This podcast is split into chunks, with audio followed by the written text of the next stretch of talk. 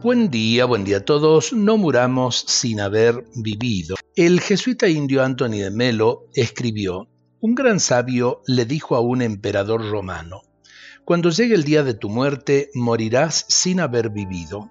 Despertemos para que este epitafio nos sirva para nuestra tumba. Lo peor que puede sucedernos es morir sin haber vivido. Son muchos, por desgracia, los que mueren sin haber saboreado la vida, sin haber tomado conciencia de lo que significa vivir. Aprovechemos la existencia para vivirla con intensidad, creciendo día a día en humanidad y abriéndonos a los demás para hacerlos felices. En tu interior hay una mina de diamantes que debes valorar y explotar en favor propio y de los demás. No hay mayor desgracia que morir sin haber vivido. El don de la vida debemos apreciarlo a la luz de la realidad de la muerte. El don de la vida es para ser vivido con intensidad y para ser repartido en favor de los demás.